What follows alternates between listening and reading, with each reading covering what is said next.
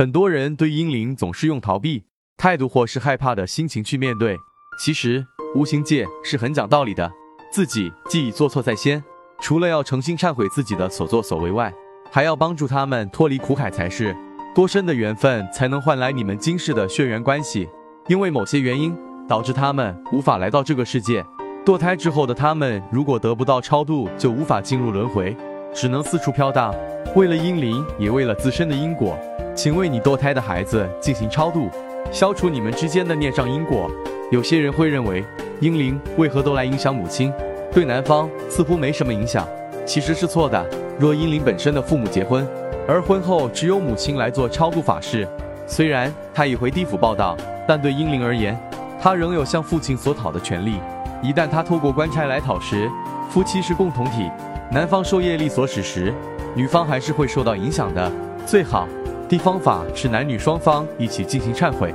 然后在正规道观中进行超度英灵道教科仪。错事在先，要有面对及承担后果的勇气才是。这时仁泽义道要提醒各位善信，只有正规道观中的高公道长才有法力，其他一切歪门邪道都会被反噬。在进行超度英灵科仪之前，必须先去感动英灵，让英灵感受到母亲的无奈和痛苦惭愧，用这样的传递来感动英灵，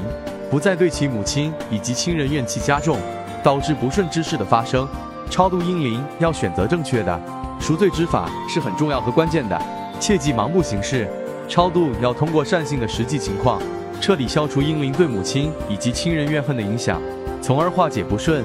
化解阻碍和怨中之恨。从根本上来为其解决之阴灵的影响，仁泽义道建议各位善信，若有阴灵，一定要早日超度。为了家庭的幸福、身体健康和事业顺利等，凡有过堕胎的善信，一定要重视此问题，千万不可大意，要怀着真诚、忏悔的心来及时超度阴灵，让其阴灵怨气化解，让其早日脱离轮回痛苦，不要到处游离，成为孤魂。超度堕胎阴灵也是一件给自己积累功德的事情，无论是对阴灵本身，还是对父母本身，都是有极大的好处的。而且超度是做法事比较好，因为法事当中会请到神明助阵，所得的功德也会比较大，福生无量天尊。